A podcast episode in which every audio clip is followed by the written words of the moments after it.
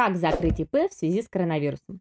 В связи с пандемией коронавирусной инфекции COVID-19 российский бизнес, как и мировой, испытывает серьезные проблемы во всех отраслях. Для предпринимателей встает вопрос, имеет ли смысл продолжать бороться с кризисом или стоит прекратить предпринимательскую деятельность. Поэтому, если вы задумались ликвидировать ИП, то это видео для вас. Сегодня мы разберем не только сам процесс ликвидации ИП в период пандемии, но и обсудим, на какие налоги, платежи вы можете попасть в случае, если не ликвидируетесь. И самое главное, можно ли будет после ликвидации ИП снова его открыть. Смотрите внимательно до конца и не переключайтесь.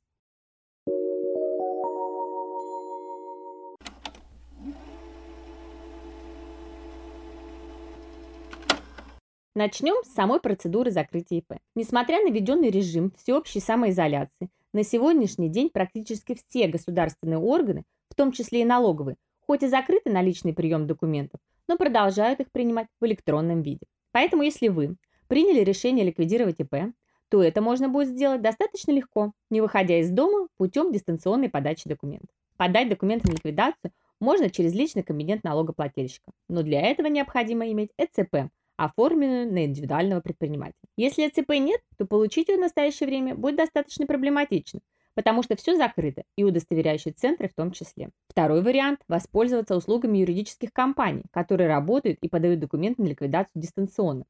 Для этого необходимо иметь при себе паспорт, ИНН и СНИЛС. После подачи документов в течение 7 рабочих дней налоговая рассмотрит их и закроет ваш бизнес. Имейте в виду, что ликвидировать ИП можно и с задолженностью, в случае, если задолженность имеется, после закрытия бизнеса она перейдет на вас, как на физическое лицо. Поэтому отказ в ликвидации ИП из-за задолженности вы точно не получите. Но прежде, чем осуществить официальную процедуру ликвидации, необходимо совершить ряд действий. Первое. Если у ПЭ есть наемные сотрудники, то в первую очередь необходимо позаботиться об их увольнении и заплатить за них все соответствующие взносы, а также снять с себя с учета ФСС в качестве работодателя. Все это можно оформить дистанционно, через портал госуслуг. Второе. Закрыть расчетный счет в банке. Сделать это довольно просто, написав онлайн-обращение в личном кабинете банка. Далее вы подаете электронные документы на ликвидацию ИП.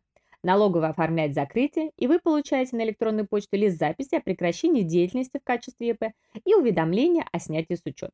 После того, как вы получите документы, подтверждающие ликвидацию ИП, вам потребуется до 25 числа месяца, следующего за датой закрытия ИП, подготовить декларацию по выбранной системе налогообложения и с помощью ЦП через личный кабинет налогоплательщика сдать ее в налоговую. А в течение 15 календарных дней после закрытия ИП необходимо оплатить взносы в ПФР и ФОМС, рассчитанные вплоть до даты ликвидации. Начисленные же налоги можно будет